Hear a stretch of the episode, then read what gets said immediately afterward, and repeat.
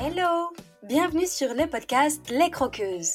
Moi, c'est Pauline et je suis là pour vous aider à construire un quotidien qui vous ressemble et dans lequel vous vous épanouissez chaque jour un peu plus pour croquer votre vie à pleines dents. Dans les épisodes, seul ou avec mes invités, je vous partage des réflexions, des astuces, des inspirations et des outils pour vous remettre en mouvement. Le tout avec ma bonne humeur et beaucoup de pétillance, comme d'habitude. Allez, c'est parti, préparez-vous, on y va. Janvier. Ah, le mois des résolutions. Ou pas. Peut-être que ça fera écho à celles qui me suivent sur Insta. Des envies de changement en janvier, des opportunités qui s'ouvrent. Généralement, le mois de janvier, c'est un mois où se mélange à la fois le stress de l'année qui vient de se terminer et l'appréhension de vivre la même chose si jamais c'était pas totalement à notre goût, voire même traumatisant.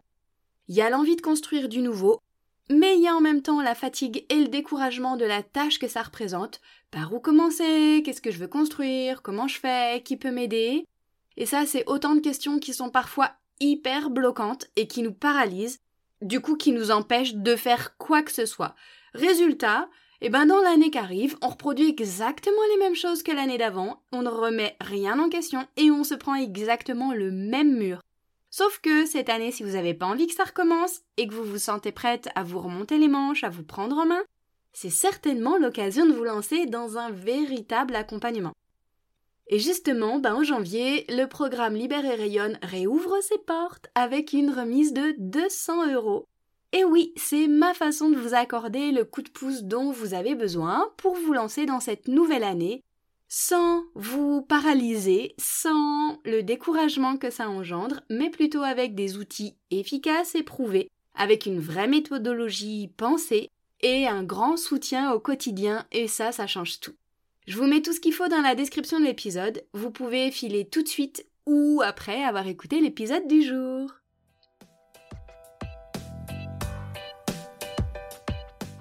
Aujourd'hui, on voyage à travers le changement, justement, parce que c'est d'actualité et qu'on voit fleurir ces envies de changement partout autour de nous quand on change d'année. Et ça se comprend parce que c'est une belle occasion de démarrer un nouveau livre et d'écrire un nouveau chapitre quand on arrive au mois de janvier. Mais en fait, c'est pas si facile que ça finalement parce qu'il y a plein de mécanismes internes de protection et de défense qui se mettent en route et qui peuvent être de sacrés freins au changement et j'ai envie de commencer l'épisode par la citation de Tom Peters qui dit Le changement est une porte qui ne s'ouvre que de l'intérieur. Ça nous rappelle que finalement, pour commencer à changer, eh ben, ça se passe d'abord dans notre état d'esprit. Et j'ai choisi de découper l'épisode en trois grandes parties, avec la première où je vous parle d'une théorie un peu spéciale qui s'appelle le système familial intérieur, dans une partie 2, on va évoquer toutes les étapes du deuil et du changement, et dans une troisième partie, c'est plutôt des questions d'introspection et de mise en mouvement pour vous permettre de clarifier un petit peu où vous en êtes.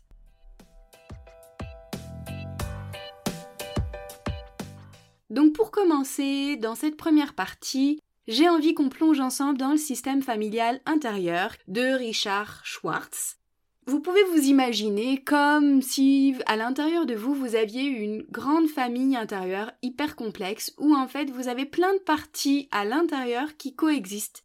Et chacune de ces parties en fait dans votre vie, dans votre quotidien, bah, elle a son propre rôle à jouer, elle a ses propres peurs, elle a ses propres blessures et elle a aussi ses propres façons de réagir au changement.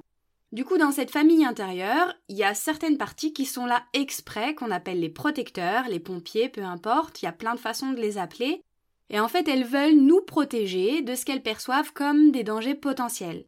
Donc en fait, pour se projeter sur des dangers potentiels, c'est souvent une projection de notre cerveau, soit sur des expériences passées où on a enregistré qu'on s'était mis en danger, ou alors à des croyances qui sont profondément ancrées, ou même carrément à des peurs totalement imaginaires projetées, mais notre cerveau et notre système familial intérieur ne fait pas la distinction entre le réel et l'imaginaire à ce moment-là.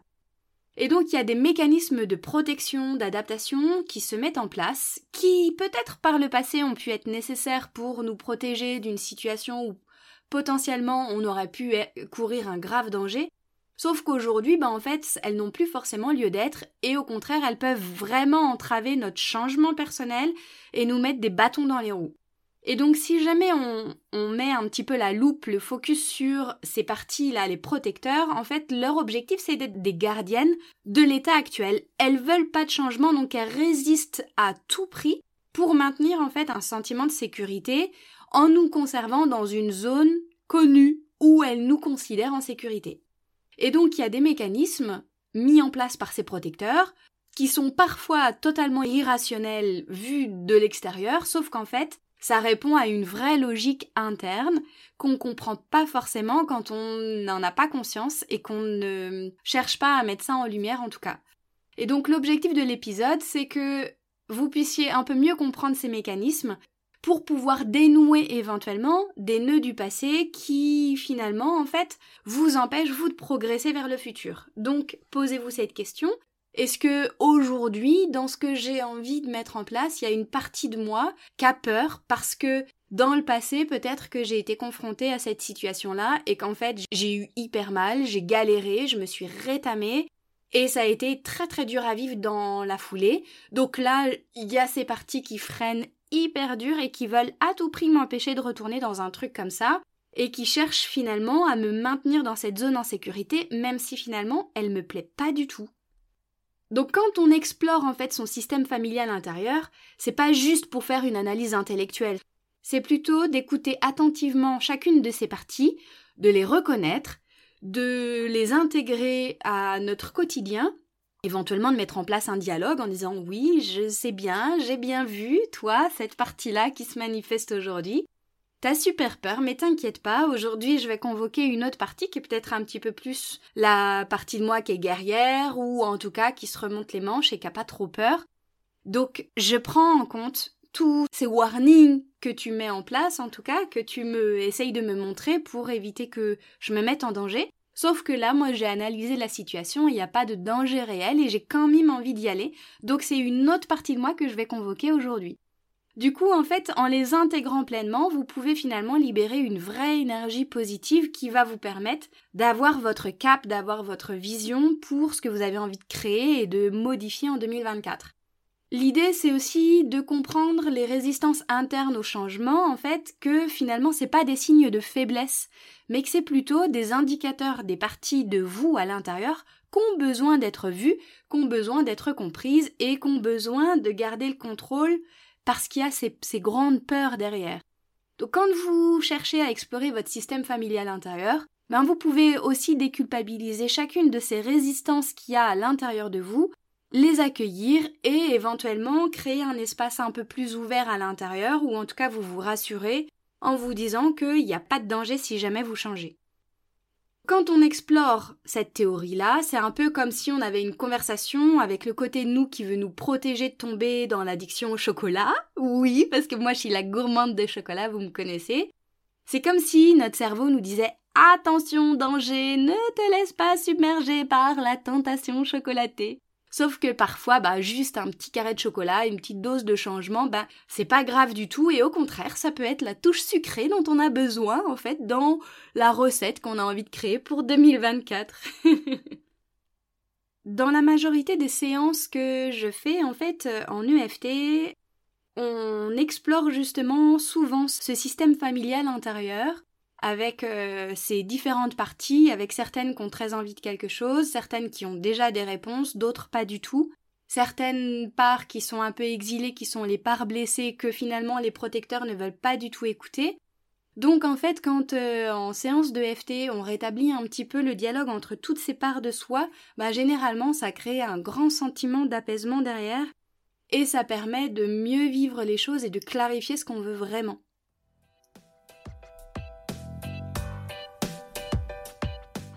Dans la partie 2 de l'épisode, j'avais envie d'explorer autre chose qui sera peut-être une deuxième clé pour vous pour mieux comprendre tous ces mécanismes-là qui se passent quand vous êtes en proie justement au changement et éventuellement à des résistances.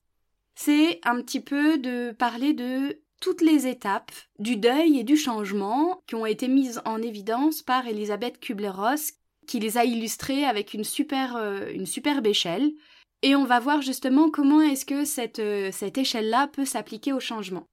Au départ, en fait, il y a un choc, c'est le choc initial, et ça va jusqu'à l'acceptation finale. Et entre-temps, en fait, il y a pas mal d'étapes, et chacune de ces étapes, elle a un rôle, en fait, dans le processus de transformation. Quand on comprend ces étapes, eh bien, on est mieux équipé aussi pour accepter tous les changements qui sont en train de s'opérer à l'intérieur de nous. Ça peut être des changements après un traumatisme, si on parle d'un gros choc ou du deuil, ou ça peut même être avec toutes les décisions de vie importantes que vous vous apprêtez à prendre. Peut-être qu'en 2024, vous avez envie de changer de vie professionnelle, envie de changer de lieu de vie, envie de changer votre façon de voir la vie, ou en tout cas d'améliorer euh, un petit peu l'estime que vous avez de vous-même, etc. Eh bien, ça peut aussi s'appliquer. Donc, dans tout changement significatif, en fait, la première étape, c'est l'état de choc. C'est la première étape du deuil et en fait ça peut être déclenché par un événement qui est soudain, qui est brutal, ou en tout cas euh, une première prise de conscience qu'on a ou une décision qu'on s'apprête à prendre. Par exemple, vous êtes euh, le 31 décembre 2023, vous êtes euh, au réveillon avec des amis ou votre famille et justement, c'est le moment pour vous, au moment où vous êtes en train de trinquer ou au moment où vous êtes en train de réfléchir à ce qui s'est passé pour vous en 2023. Et là, vous avez un grand flash qui vous dit non mais en fait, je veux pas ça moi. Je ne veux pas reproduire les mêmes choses. Je veux pas que ça recommence. C'était horrible. Et là, moi en fait, en 2024, j'ai envie de créer totalement autre chose. Et ben là, d'un coup, vous avez une lumière qui s'allume. Ça veut pas dire que vous savez par quoi vous allez commencer ou est-ce que vous allez y aller. Mais en tout cas, c'est une prise de conscience, c'est un, choc d'un coup, c'est le waouh, ok. Donc là, je sais que ce truc-là, j'en veux plus, je sais que je veux changer de vie, etc. C'est mon état de choc, c'est ma première étape de maintenant mon choc initial, le point de départ en fait de mon voyage vers le changement. Et puis après, ben en fait, il y a d'autres mécanismes qui se mettent en place et qui sont normaux en tout cas, qui sont vécus par beaucoup de personnes. Ce serait euh, par exemple le déni et la résistance. Si jamais on reprend euh, dans cette fameuse soirée du 31, où vous avez réalisé qu'en fait cette année elle a été toute pourrie ou qu'il y a ce truc-là et ce truc-là dont vous ne voulez absolument plus, eh ben il y a une part de vous, peut-être si on reprend le système familial intérieur, qui va dire non, c'est hors de question, non, non, non, non, j'ai pas vu ça, je veux pas voir que là euh, ça ne me convient pas, je veux pas voir qu'il y a un truc qui déconne, et donc je résiste à tout prix et je vais mettre un voile dessus et je, vais faire comme si je n'avais rien vu. Donc là on est dans cette deuxième étape qui est euh, le déni, la résistance en fait, ou quand on est face à l'inconnu, ben en fait c'est plutôt naturel de vouloir nier la réalité. On n'a pas envie de voir et surtout on résiste au changement à tout prix. Donc vous, ce que vous pouvez faire quand vous êtes confronté à ça, ben, c'est d'observer toutes ces parties de vous à l'intérieur qui sont en train de résister justement, qui sont en train de faire comme si elles n'avaient rien vu et qui veulent continuer à tout prix comme avant et en tout cas ne pas remettre en question parce que forcément quand on remet en question, quand on a envie de changement, bah on passe par des étapes qui sont peut-être un peu moins confortables, et c'est ces étapes-là que vos protecteurs ont envie d'éviter pour vous. Quand vous avez identifié toutes ces croyances, toutes ces peurs en fait qui alimentent la résistance, ben c'est là qu'en fait vous allez pouvoir trouver des pistes pour déverrouiller les prochaines étapes et éventuellement éclairer un petit peu les actions que vous avez envie de mettre en place, par quoi est-ce que vous avez envie de commencer, ce serait quoi les premiers petits pas que vous pourriez faire. Et éventuellement, si vous êtes totalement dans le brouillard à ce moment-là, ben vous pouvez faire de l'EFT sur vos croyances et sur vos peurs et ça fonctionne hyper bien pour lever cet état de brouillard justement. Et puis dans ce processus de changement, eh ben on a des incrustes qui sont très très fréquents. C'est la colère et la tristesse en fait. C'est des compagnons qu'on trouve très souvent.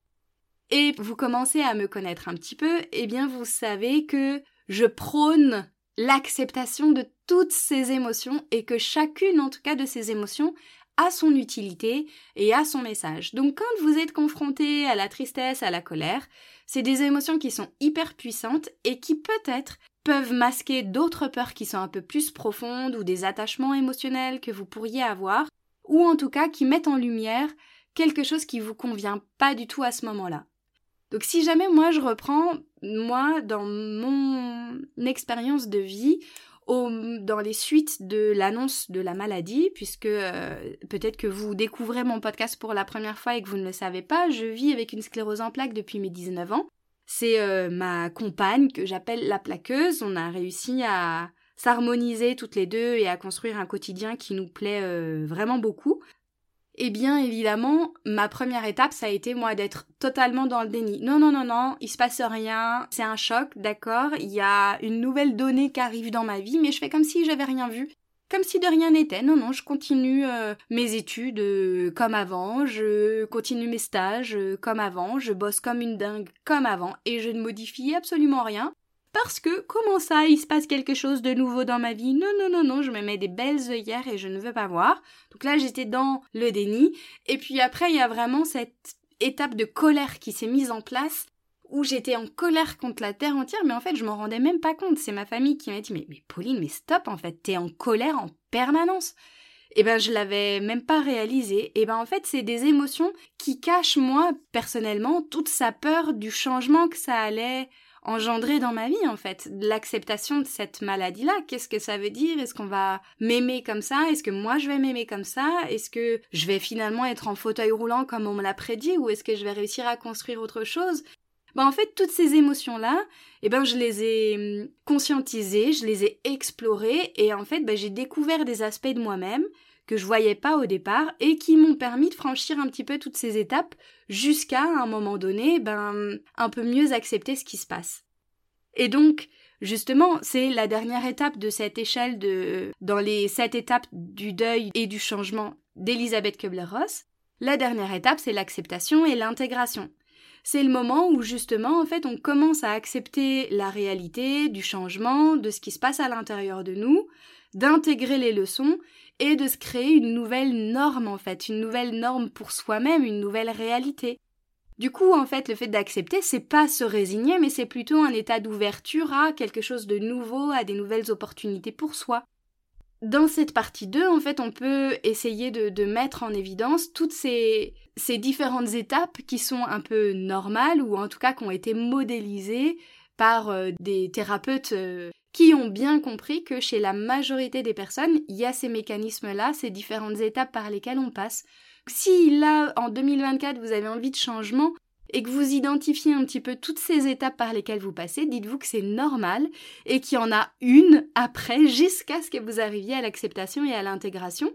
Et si jamais on reprend l'exemple de votre vie professionnelle que vous avez envie de changer parce que ça ne vous convient pas du tout là où vous êtes, que vous vous rendez compte qu'en fait vous avez coché toutes les cases d'un quotidien qu'on avait un peu choisi pour vous, ou vous avez suivi la ligne euh, toute droite avec euh, les études, le mari, euh, le CDI, etc et qu'en fait, ben, sur le papier, vous avez tout pour être heureuse, sauf que finalement, dans la réalité, vous n'êtes pas, ça ne vibre pas, ça vous enchante pas, et donc vous réalisez que vous avez un vrai besoin de changement et de remise en question, eh bien vous allez peut-être passer par toutes ces étapes-là avec ce système familial intérieur et certaines parties qui vont chercher à vous protéger et vous empêcher d'aller vers le changement, et peut-être c'est cette étape-là par lesquelles vous allez passer jusqu'à accepter qu'en fait, ben ouais, il faut changer les choses. Ça va pas se faire en un claquement de doigts, c'est évident, et c'est un processus qui demande du temps jusqu'à l'acceptation du changement, de la transformation, mais c'est un processus qui est nécessaire et qui nous permet de mieux vivre les choses. Donc, posons-nous la question, où est-ce qu'on en est sur cette échelle de l'acceptation justement?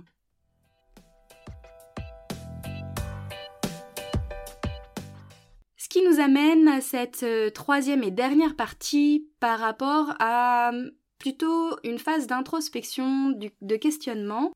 Dans le coaching, en fait, on parle beaucoup d'avoir un cap, d'avoir une vision, d'avoir un objectif, et c'est ce qui nous aide en fait à avancer, à garder la direction et à se motiver en fait dans ce qu'on a envie de construire. Donc c'est le moment pour s'engager dans le processus de changement à travers plusieurs questions. Si vous le souhaitez, vous pouvez mettre l'épisode en pause et aller chercher votre euh, super joli carnet, cahier dans lequel vous prenez des notes ou vous faites du journaling, etc.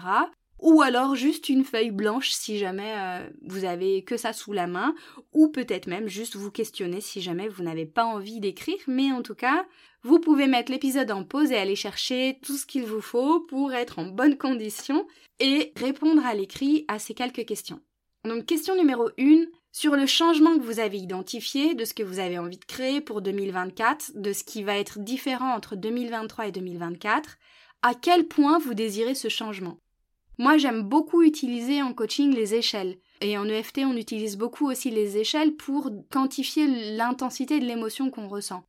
En coaching, c'est très très bien aussi pour voir quel est notre degré de motivation. Donc, à quel point vous désirez ce changement, par exemple sur une échelle de 0 à 10, 0 étant il n'y a pas du tout de motivation et 10 ma motivation ne peut pas être plus forte. C'est quoi votre degré de motivation là, à ce moment précis, par rapport à ce que vous avez envie de créer en 2024 du coup, vous pouvez mettre euh, en pause, écrire un chiffre si vous le souhaitez, écrire les mots, les phrases, les, pensées, tout ce qui vous vient en lien avec ça. Peut-être euh, vous sondez un petit peu par rapport aux émotions que vous ressentez là quand vous vous posez cette question ou éventuellement quand vous vous projetez sur cette motivation et peut-être que ça fait naître certaines émotions à l'intérieur de vous. Question numéro 2. Qu'êtes-vous prête à mettre en place pour atteindre ce changement?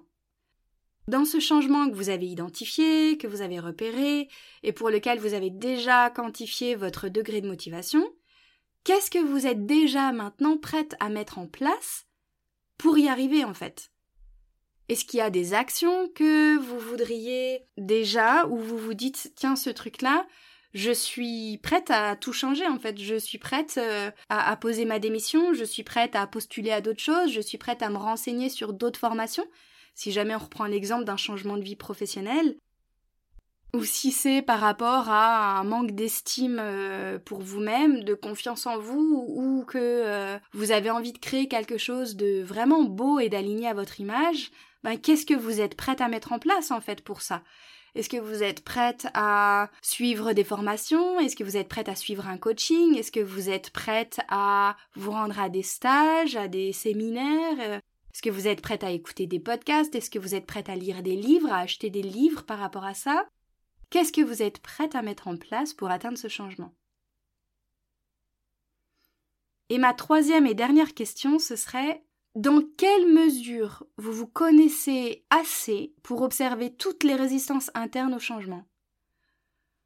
Si jamais on reprend ces deux premières parties, où on parle à la fois de la théorie du système familial intérieur, avec tous ces protecteurs qui sont là pour vous empêcher de vous mettre en danger, et à la fois ces sept étapes, y compris le déni, et la colère, et la tristesse, et toutes ces, ces résistances-là que vous pouvez avoir. Est-ce que là, vous arrivez à vous connaître suffisamment pour observer tout ce qui se joue à l'intérieur de vous comme résistance et qui vous empêche? Plus vous allez vous connaître plus vous allez observer ce qui se passe comme mécanisme interne propre, plus vous allez pouvoir mettre en place des stratégies et mobiliser vos ressources pour finalement continuer d'atteindre votre objectif en fait et d'aller vers votre cap, de maintenir votre cap pour que éventuellement votre vision pour 2024 et pour la suite en fait puisse se réaliser. Donc ces trois questions-là, eh bien en fait ça peut très bien être le point de départ de votre propre exploration intérieure où vous vous questionnez pour ce que vous avez envie de mettre en place et ce cap que vous avez envie de suivre pour 2024 et pour les années futures.